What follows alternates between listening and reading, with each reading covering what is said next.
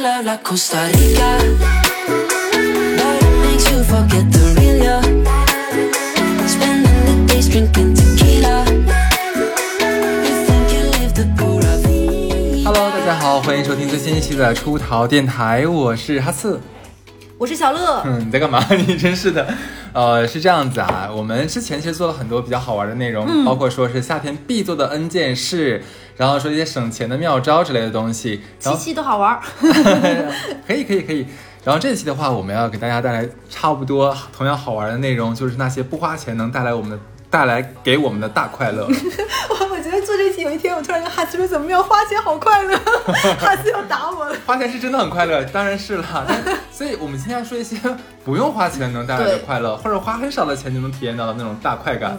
而且那个时候跟哈斯有聊过这件事情，电台也说过，就是嗯随着年纪的增加，花钱能给你带来的快乐的那种快乐的阈值以及时间都慢慢在消减。你你要通过花钱再带给你什么很很很大的满足心理、很快乐，其实是件越来越难的事情。对，呃，今天的话那，话不多说，那我们开始了吧。好嘞先说第一个啊，对，于我这样的人，我觉得因为我现在上升了，你知道吗？我现在上升天蝎座了，就不在以前是玩乐的射手座了。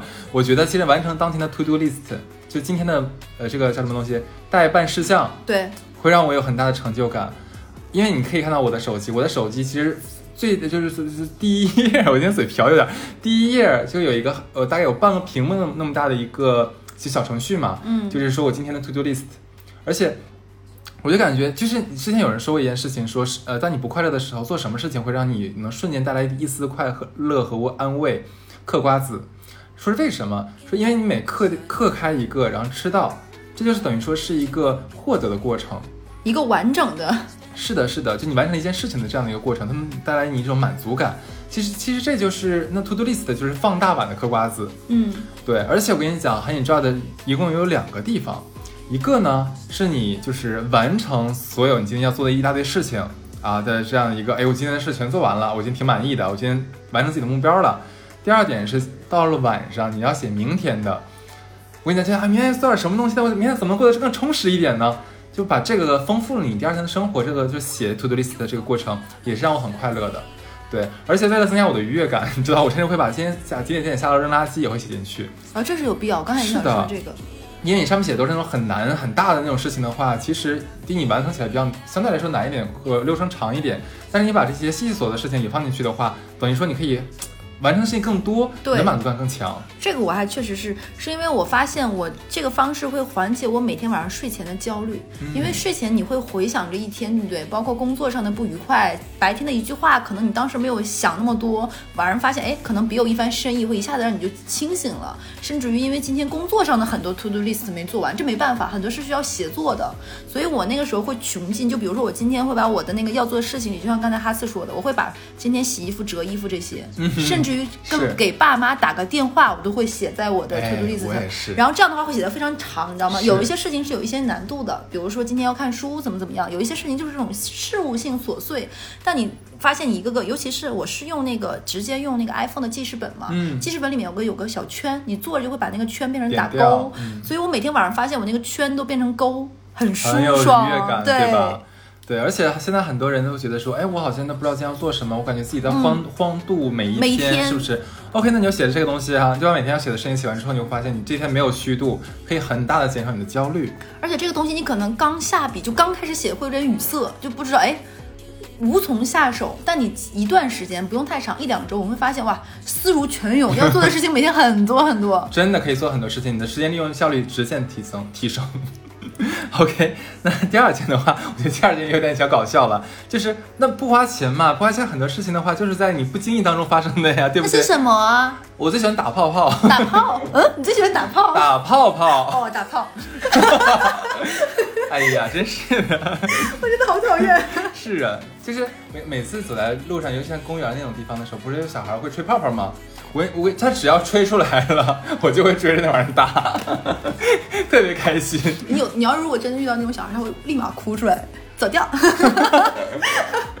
没有啊，你知道，就就是你把那个泡泡吹出来的时候，一个个打碎那种，这个很好玩儿。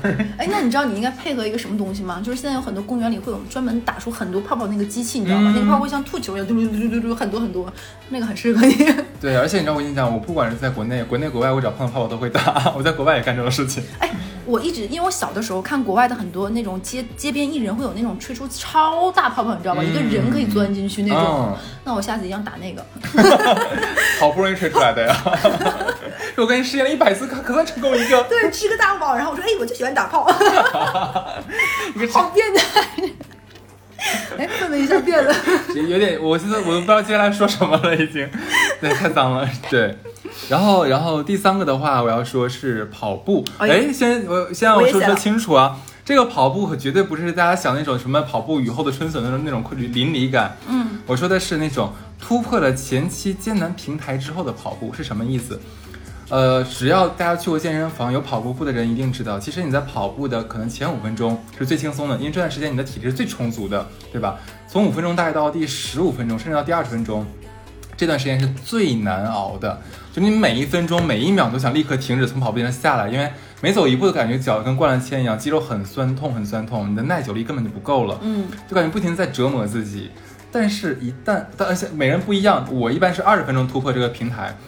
当你一旦突破这个平台，再往后面，其实你就会你你会进入一种，我我怎么讲，就特别像是那种，像闲者时间，不叫闲者时间，就有点打通了那个。哎，对对，有点打通了，就是你你是累的没有问题，但是你不会再受耐久度的这个限制了。就是我可以，假如说我突破二十分钟之后，你让我一直跑到第一小时，就第六十分钟，嗯我也能跑跑得出来。但是我后面就没有像前面那那个中间十五分钟那么痛苦，那么难受，对，对，所以说当我突破这个平台期之后，就会进入那种意识模糊的阶段，然后这段时间其实很快乐，然后到最后彻底跑完，这个这个彻彻底跑完什么快乐？一是你终于停下来了，不用再遭罪了；嗯，第二是你真的会觉得觉得我今天跑了这么久。我应该瘦了很多，然后我其实全天下最健康的人，会有那么一刹那是这样的感觉，就特别像我之前说，就是一个人去买买那个健身卡，你买的那一刻你就觉得你已经瘦了三十斤了，对是一个道理。所以说，关于跑步的话，我真的觉得，如果大家想试一下，这里面会有两段快感可以体验一下。哎，我有个跟你类似，但我不是跑步，我是就是也是一个不花钱的快乐，是我会给自己设计一个我设设定一个，就是我这个距离是可以走到的，然后我暴走。我走到那里，然后我比如说心里有什么不开心，或者是乱七八糟，我在这段时间去消磨这个事情，然后我走到那里，然后我再骑自行车或者打车回来，但我会设定那个距离，我今天必须走到那里。嗯你是走、快走、慢走、跑都行，我无所谓。但我比如说这四五公里，我就必须走到，然后我再回来，然后这个过程就会让我很开心。这也是一个让我可以消解情绪的这个方式。你发现没有？就是定目标这东西很重要。嗯但之前我们有一期讲的是那个呃如何攒钱。嗯我当时写的第一条就是你要先设定一个目标。而且那个目标一定是你一个稍微能够就能达到，哎但不要太夸张。比如说你一下子走二十公里，那是就是你你想都不要想，这个不存在对。比如说就是走，比如说你平时是走三公里，你今天就走五公里，这不是做不到的，也不会说突破你的极限我们在。听众虽然说走不到，然后我会每次就特别爽，然后在这个过程中你会想很多平时想想不到的，而且有的时候你可能你在这个地方生活很久，但你每天就是从地铁钻进去再钻出来，然后你没有看过路上是什么，这也是一个让你熟悉你们家周周围的环境各方面的方式。还挺还挺还挺消弭消消除自己的一些负面的情绪的。不知道为什么这么多年，其实大家都说，呃，像什么跑步啊，嗯然后走路啊，是一个很好的这个对自己的给自己愉悦感的一种方式。可能很多人刚开始感觉的时候觉得就是感觉累，嗯不能懂这种快乐。但是我们俩等于说把这个快乐在哪儿哪个点告诉你。对，下一个呢？下一个，哎，我我我感觉我写的这些真的是奇了怪了都，就是跟着大妈跳广场舞，这个大家可能完全 get 不到，觉得这是太荒谬了，是不是？我是有一天怎么怎么回事？是有一天我刚刚就是健完身，我我健身房回到我家中间会路过一个广场，嗯，我每天因为基本上每天都会看得到嘛，然后那天也不知道怎么回事，心血来潮就觉得这帮大妈的快乐源自于哪里呢？我真的很想体验一下，因为我刚刚从跑步机上下来，还带着那种愉悦感，你知道吧？对，然后我想说，哎，不如不如体验一下，加入吧。对，但是不然，因为那时间已经是在下班期了，因为我的小区很多我认识的人，我也怕丢脸，知道我也想要脸，然后想说怎么办？好吧，那我就我就一边扭着，一边从大妈的身后经过，就跟着他动作扭一扭嘛。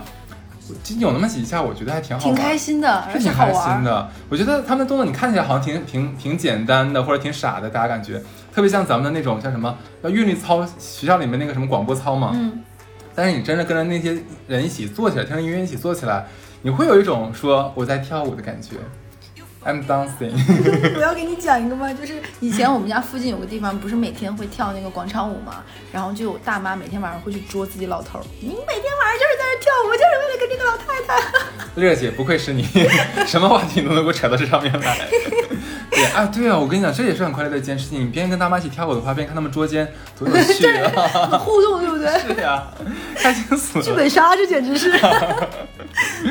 哎呦，然后我想想，哦，对，哎，对，我说到跳舞，还有一个事情就是，我最近认识一个朋友，然后那个比比我小一岁嘛，一个男孩子，他就跟我说，他之前就会觉得生活挺无趣的，然后也你说要干嘛，也不知道自己要干点什么，让自己变得好玩起来。他就在朋友的安利下去学跳舞，嗯，就本来他是很拒绝，因为觉得这个东西跟他八竿子打不着，你知道吧？怎么大男人去学跳舞，感觉也好像也一是不实用，嗯第二是他能有多快乐呢？然后结果就去了，然后一下子就真香警告，他现在也他现在是每天要去跳舞，哇，每天去练舞房，然后他现在跳的非常非常的好。对他现在同时上了三个舞，在舞三个舞房跳舞，有那个叫什么什么爵士，然后还有他最近在学芭蕾，流派的那种。对对对对对，然后我说我说你我说你每天去跳舞，我说这个我说身体也吃不消，我说有什么快快乐的吗？他说你不知道，自从跳舞了之后，首先他是就是学跳舞，就是从无到有，它是一个创作过程嘛，他觉得很快乐了。第二是运动会给他快乐，，这确实。第三在练舞房他认识了很多很多非常非常棒的志同道合的朋友，就大家他想每天。就要跟这帮朋友见面，一起去在一起，就有点像回到大学那种感觉。社团活动，我刚才哎，说，对对对对对，他就感觉那种像在召唤你一样，嗯，所以他觉得他现在就是通过跳舞就找到了自己，有奔头。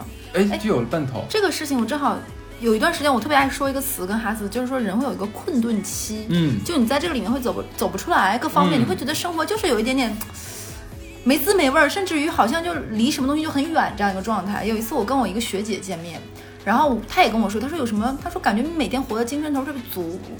我有好像没找到一个什么事情能让我很有嗨点，或者是再让我自己有嗨点。嗯我说，然后我那个时候说他他音乐感很强，我说，哎，我们公司附近有那种免费试学的架子架子鼓课，你要不要去试一下？因为你本身节奏感就很强。上学那会儿我们一起玩太鼓达人什么，他就是玩最好的。然后他说。感觉没有太多想学课这种欲望，我说那是免费的，你要不要去试一下？就他就玩一下呗，他就爱上了架子鼓。你看是吧？对，就很多奇妙的时候，那种可能一次轻微的尝试，真的会带来一种长久的愉悦。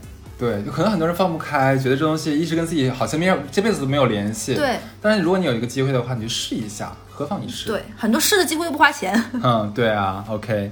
然后，然后下一条的话，其实你知道有一些有一些影视作品，我们可以无限的看，每次在不开心的时候可以看，可以给你快乐。还不花钱。我跟你讲，我这两个真的是很羞耻，但是我真的要说，你说嘛？对我，当我比较空虚的时候，其实我会看两个两个剧，一个是《欲望都市》，加一。然后一个是《上海女子图鉴》。那怎么办？他又没有《上海男子男子图鉴》，那我怎么办？对不对？对，因为其实很多困顿是来自于说我自己生活在这座城市里面，对，一个一个大城市，在一个大城市待着，有难免你会觉得迷茫，嗯，然后这个时候你家人又不在，你身边其实能寻求心理安慰的支柱就是来自于你的朋友。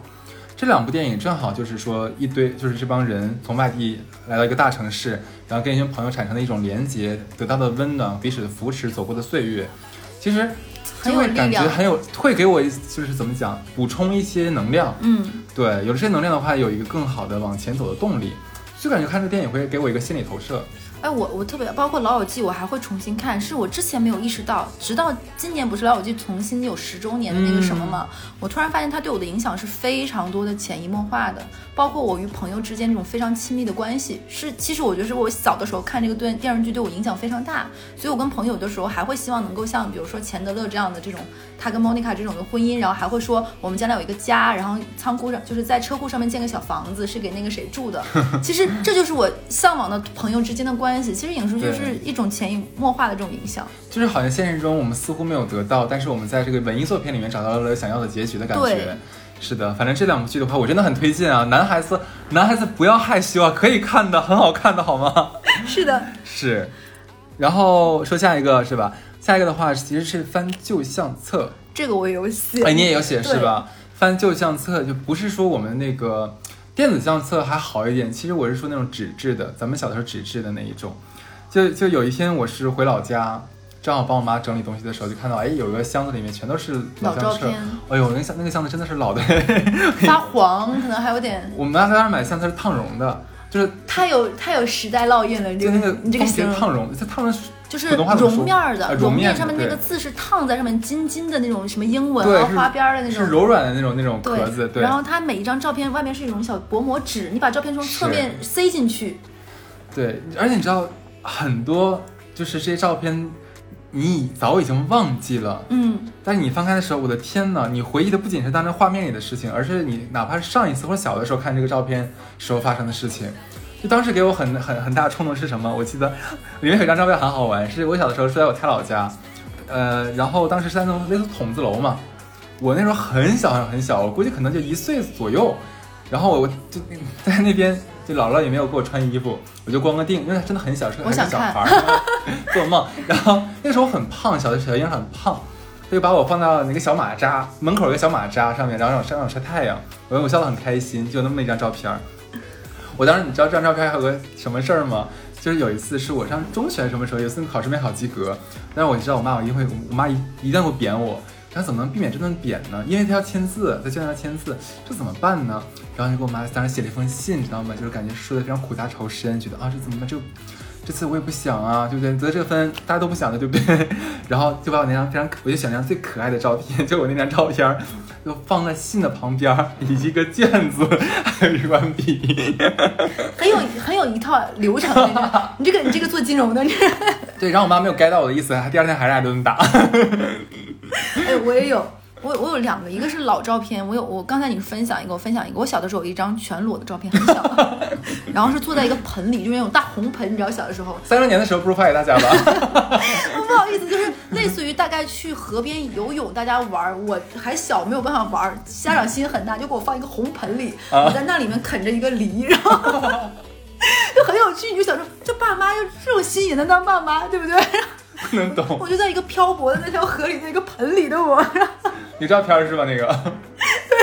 对，就是会这些这些老照片会激起我们很多以前的回忆，就很好玩儿。对，然后我今年就是搬家之后，我有在我们家做了一个照片墙，就哎是、呦真好对，就是有很多照片，你就会觉得如果放在相册里，就永远放在手机的里面了是。其实还是很需要的，而且我定期现在会把我的相册整理分区，就这些是出去玩的，这些是跟我爸妈的什么的。然后有的时候很难受的时候，打开看一看，都会很开心，会陷入到自我感动，默默还会流点眼泪。哇，时光如梭。哎，你知道我上一次看快就看照片的快乐是什么吗？就是正好是跟朋友聊天，是聊他他以前的学校，嗯然后大家聊到以前在学校里发生的事情，我说，哎，那时候我还有照片呢。然后因为我手机里已经没有那么老的照片了，我就只能是半夜爬起来，电脑打开，然后插上我的移动硬盘，在移动硬盘里面，你知道吗？然后然后去翻那个什么大一大二啊那个时候的照片，哇，哎，我跟你讲，就是虽然好像离我们没有太远，就几十年而已嘛，然后，但是你一看，就真的是把你拉回去了，就是那个也是我们人生的一，很宝贵的。我没经历过那个的时间，对，然后你会觉得哇，是就很多，你好像感觉一切没有离你要那么遥远，但你看那个照片，发现就好像是很久很久很久以前的事情，甚至于你会突然在某一张这种老照片里发现，这个人你已经很久很久没有联系过了，这个人就从你的生活里消失掉了。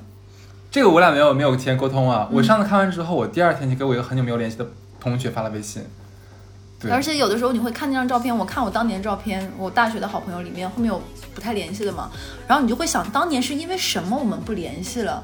好像想想，又忘了，就是有一些我会想起来这件事情，但你现在再想想，这个事儿好像都不值得。对，就因为时间这件事情会让当年的痛也好、恨也好，会变得没有那么，会觉得好像不至于，这个人还是很珍贵，还想跟他联系，就跟你说的一样，就是那就再联系，然后发现一下子会捡起来，然后会突然说好多好多话，然后就觉得很想把失去彼此的那些年再补齐。所以说时光很有趣，不然有一句话叫什么？就时光到最后留给你的都是好东西。为什么这么讲？不是说人呢，人之将死，其言也善嘛。等到咱俩死的时候，咱俩在哪儿认识的逼吗？对，大家好，我们在八宝山给大家直播。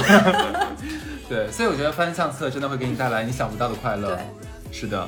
OK，下一个，这一个我跟你讲啊，这个真的是不是我俩发生的事情，是我身边我们俩身边朋友发生的事情，就是有人通过拔腿毛和用鞭子抽自己获得快感。你我知道是谁了。是的，是的，这两个人啊，拔腿毛这个呢，哥们儿就是我是以前以前就是大学的时候我就发现他有这个毛病，上上课因为夏天上课嘛，我反正男人腿毛多嘛，他就开始自己在上课的时候在那薅毛薅毛，我说你在干嘛？他就说就摸摸，我说你刚才不是摸，我看到了你刚才在薅，因为他下面地上有一坨毛，你知道吧？他薅了很多下来，然后他说就不知道手就欠，就是感觉不知道干嘛的时候就想薅薅毛，一薅毛就高兴。我说哎，这是怎么回事呢？不能不能理解。结果我因为做这期节目嘛，所以我特意百度了一下拔腿毛，好多人有这个爱好，不是一两个人，是很多男的喜通过拔腿毛获得了快感，想象不到吧？然后我不得不去想到了我我跟小乐的另外一个好朋友，就是他曾经就有段时间我不太高兴的时候，跟我说，你就拿鞭子抽自己。我说啊，我说 那我不会得到快乐，我可能抽两下我跟自己打起来了，我抽我，我可能是这种人，你知道吗？然后他就说。之前就看很多人说玩 SM 能得到那种就是异样的快乐嘛，对不对？他就说我不能懂，但是我很想知道他们是怎么得到的快乐。他就说结果他有一天就买了个鞭子，在家尝试抽了自己的后背，然后抽到最后的时候，开心了他就嗨了。对，然后后来有一次我也不太高兴的时候说你抽自己啊，我就想一边待着去。他能想这件事情，就说明这件事情对他来说会快乐。就是可能我们很对，现不得不说，现在很多人都喜欢就是玩点比较剑走偏锋的东西嘛，我们也得理解，对吧？这个癖好是大家自由的东西，我们支持你，开心就好。你知道刚才你说拔腿毛，我那个时候上学的时候，我有一个姐们儿，你知道她有个爱好是什么吗？有的人，有的人那个我我怎么跟你们形容？就是有一些人他长了那个体毛，或者是长了那个汗毛，他没有从毛孔里长出来，他会憋成了一个，就是他在那个里面，你你要给他挑，皮下来对，你要给他挑出来。他的一大爱好就是挑毛，挑自己吗？挑自己，他会拿像小针一样的东西，把自己这个没有长出来的这个毛一个个从那里面拔出来。我以前干过这种事情，他是一个一个，就是逐根梳理。就今天，初中的时候干过这种事情。他说，他说他基本上今天会给自己定一个片区，这段时间就把这个片区的搞定。早知道应该把我那同学介绍给他，两人可能配合的挺好，对，就两个人都光光的，一挑一。挑一拔，一挑一拔。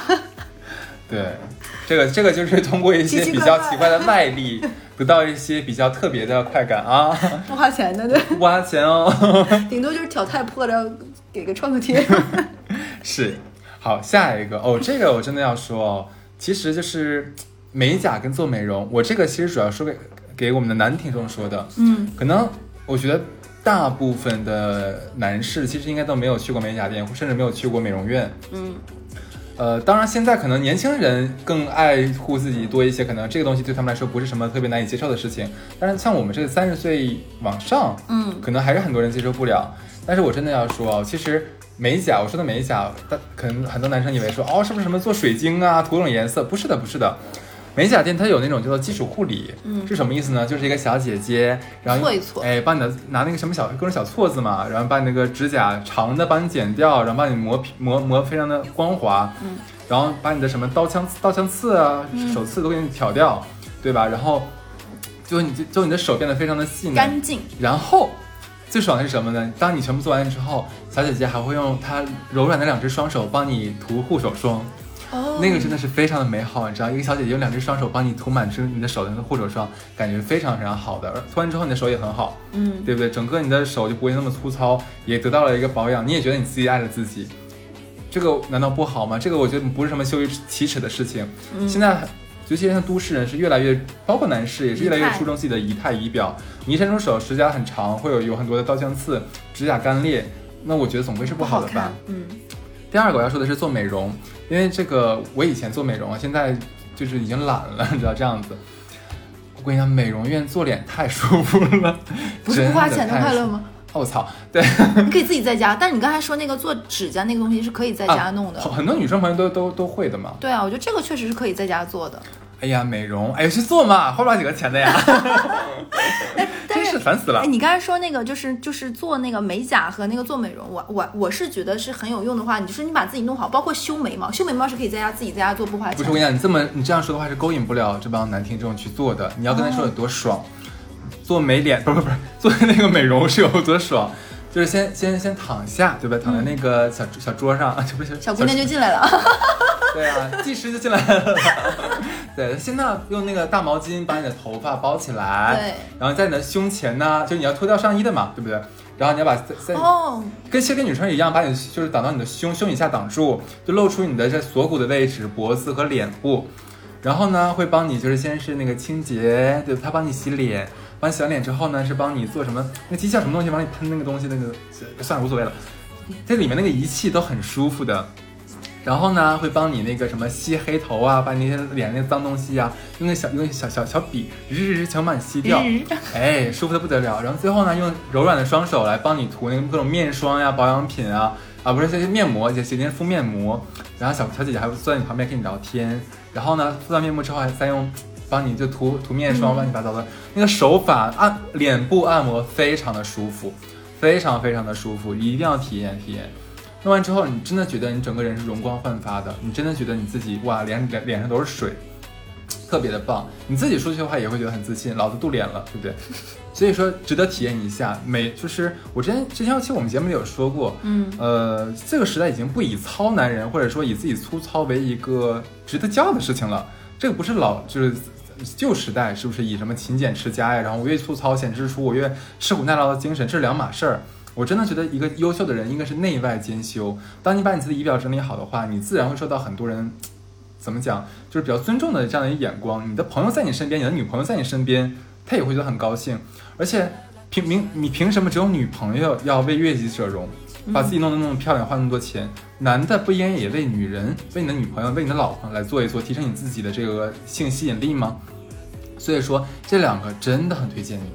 如果你做不到这两个，那第一步你就一定要把你的鼻毛都剪干净。哦，对，真的，真的，你自己在家里不花钱，这个事情能做，这个东西非常有必要，也非常不做影响你的外貌。不开玩笑，以前我在外面见客户的时候，我真的是不自然的会盯住对方两个地方，一个是鼻孔，一个是手指甲。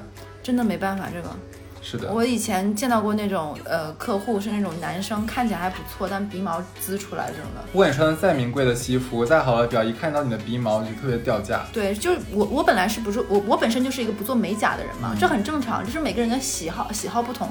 但如果你的指甲是黑的，这肯定是不行的，对，就这是最起码的，而且把自己这方面弄干净哇，是一件非常开心的事情。是的，是的。而且下一个我们要说的是，其实是很多好玩的小游戏，嗯会让你得到这种不花钱的快乐。呃，我先说一个我一个奇葩朋友，他是呃学统计的毕业的，然后呢，他跟我说，他当时不快乐的时候，他会把他儿子的数学题拿来做。他不是给他儿子做，他做完会把它擦掉，他儿子还要自己重做。只是他很喜欢，他非常喜欢做数学大题。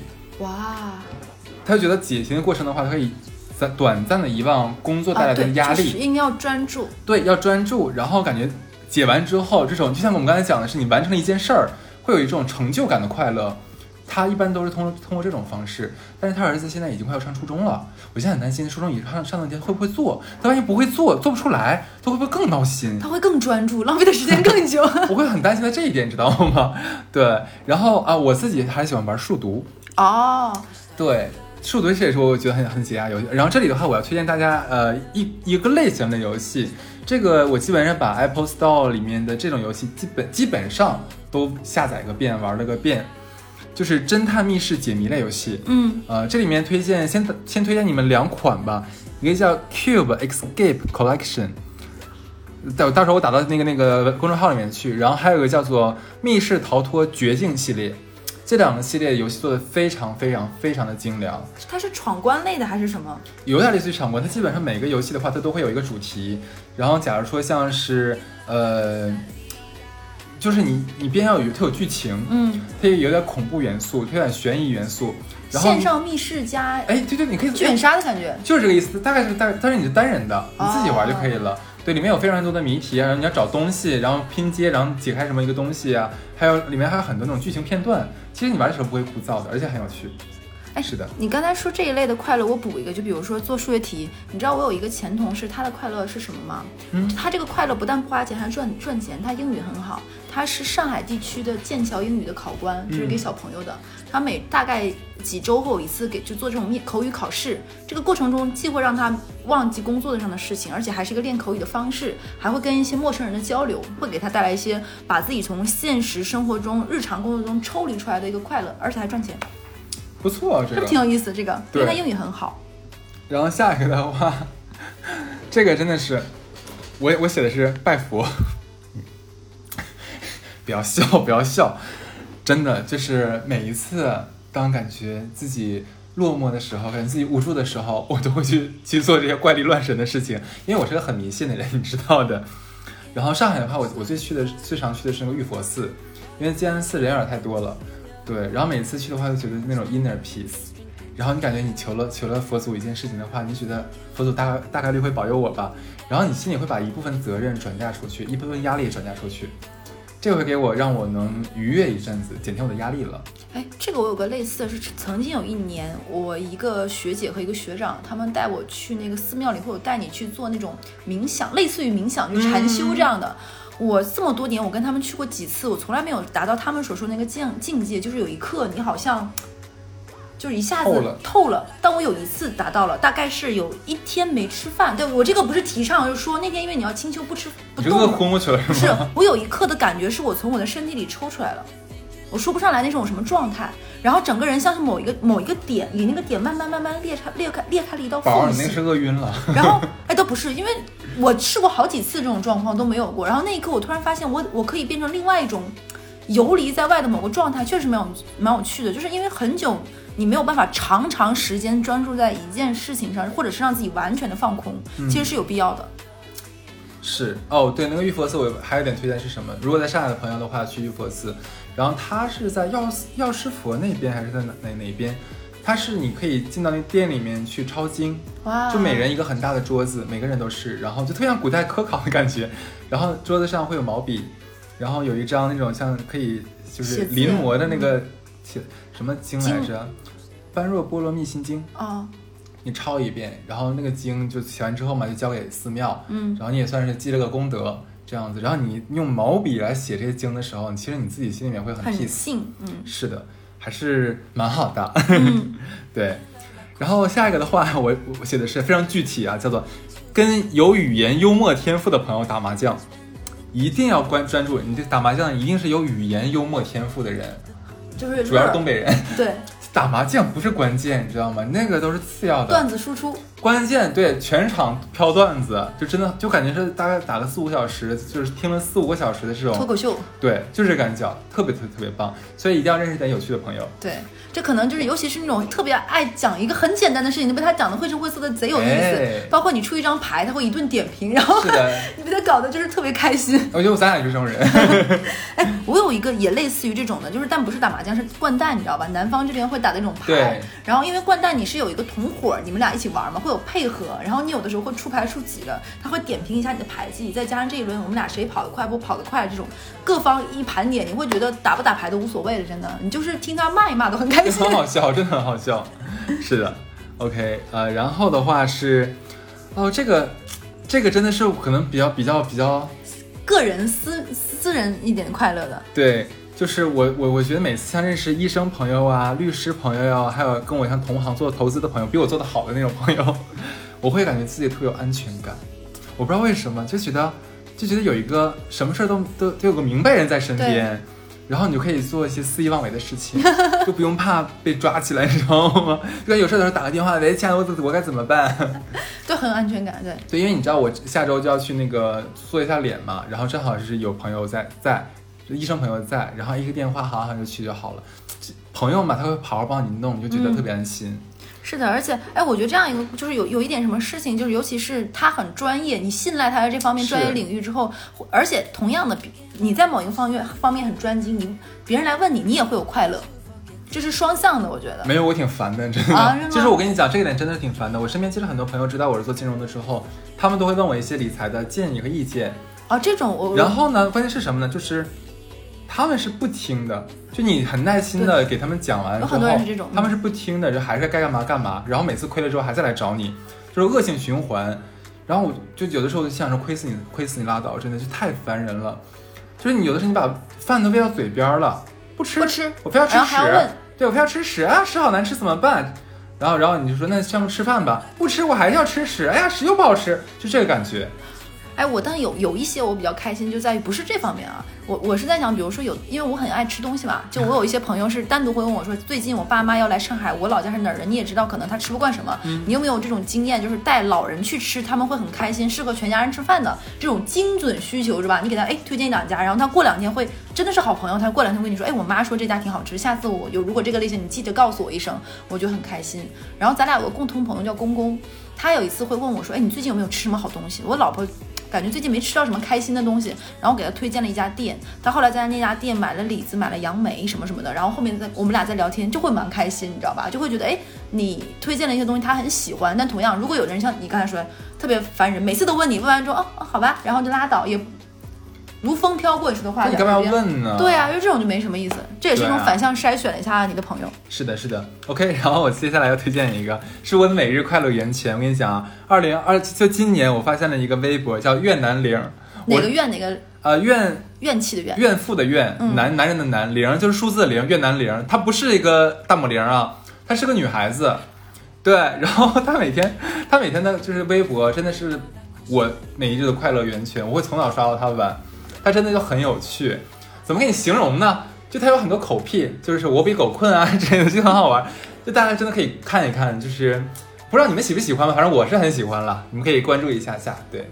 我有一个快乐，是我之前跟我的那个前同事认识唧唧歪歪。我们有什么快乐呢？我们俩日常喜欢上班的时候摸鱼，他给我出一个成语画出来让我猜。啊，对，我记得我记得，我想起来了，我们俩有段时间特别特别开心于沉迷于这个不花钱的小快乐，就比如上班的时候，这个你肯定猜不出来，哼，我已经穷尽了我的实力，你快看呀！然后他发给我，发现 哦，这个是什么时候？他说想不到你这么厉害，一猜一猜就 哎，你真的很像，很，他就就这么说话。就很开心，你懂吗？这真的是不花钱的快乐。对，然后你这边还有吗？我还有一个是一个很古早的快乐，就是古早的。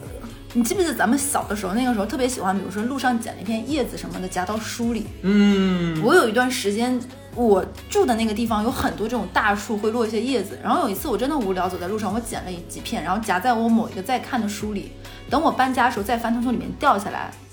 就让你心情很好，你知道吗？它哦它就像你小的时候，然后那片大大的叶子夹得很好，还露出了一丝丝纹路，就很开心。这个真的是很古早的，我们那代人小的时候才会做的事情。我突然发现也很开心，而且你说，嗯，你说这个，我忽然想到叶子这个东西。我记得我前两年有一次，正好是跟同事下班，呃我们俩翘翘班翘的比较早对对对。然后正好路，因为法不是法国去了，因为上海不是都是到处都是法式梧桐嘛，嗯，梧桐叶子非常大，所以那个叶梗也很长，很长很粗，记不记得咱们小的时候喜欢玩那种个梗，就是拿两个叶子的梗，就是互相看哪个时间段，看谁能。扯断，对对我们东北话叫个梗，我不知道南方叫什么东西啊。然后我们两个人就不自然的，一人盯了一片大树叶，然后捡起来，忽然真的是不约而同的和硌了一下，就很开心。这个很开心。还有一次就是前前一段时间，我们另外一个好朋友也上过电台盆栽，叫我们去那个世纪公园，我们去野餐，然后玩你画我猜，就有点类似，啊也很开心。我们两个就是我跟哈次两个人就赢得很轻松。对，很有默契，他说一个字，对，就是什么什么对对。对，我们俩就就很棒，这个开心真的是也是不花钱的。其他人很烦，因为他们没有参与感。对，就是他们没有我们这么饱满的词汇量和想象力，他们再也不会约咱俩玩了。OK，反正这个就是想在这样的一个怎么讲后疫情时代，嗯给大家带来一些比较轻而易得、轻而易举获得的这样的小快乐。对，就是我们也说了攒钱，说了花钱，说了很多，但是不是生活一定就是围绕着钱？那也确实我承，我们都要坦然面对，就是有的人就是很天生下来就比你含着金汤匙嘛，天生下来就很有钱。有的时候你可能穷极一生，你赚的钱可能没人家一个零花钱多，这都很正常，对吧？就是你嫉妒啊、羡慕啊什么的，可能改改变不了很多的问题，但这种快乐是人人都可以获得的。主要是，其实我们也想说呀，当然，当然花钱的快乐更好，这个不得不说，对啊。但是这玩意儿，你说怎么做节目呢？一开始大家好，欢迎收听收听说到电台这一期啊，教教大家怎么花钱，消费像进了李佳琦的那个直播间 似的。买买买，对啊，这个就不用我们做了嘛？是不是？，对，这快乐谁不会呀？对不对？就是啊。OK，这样子去快乐吧，亲们，拜拜。拜拜。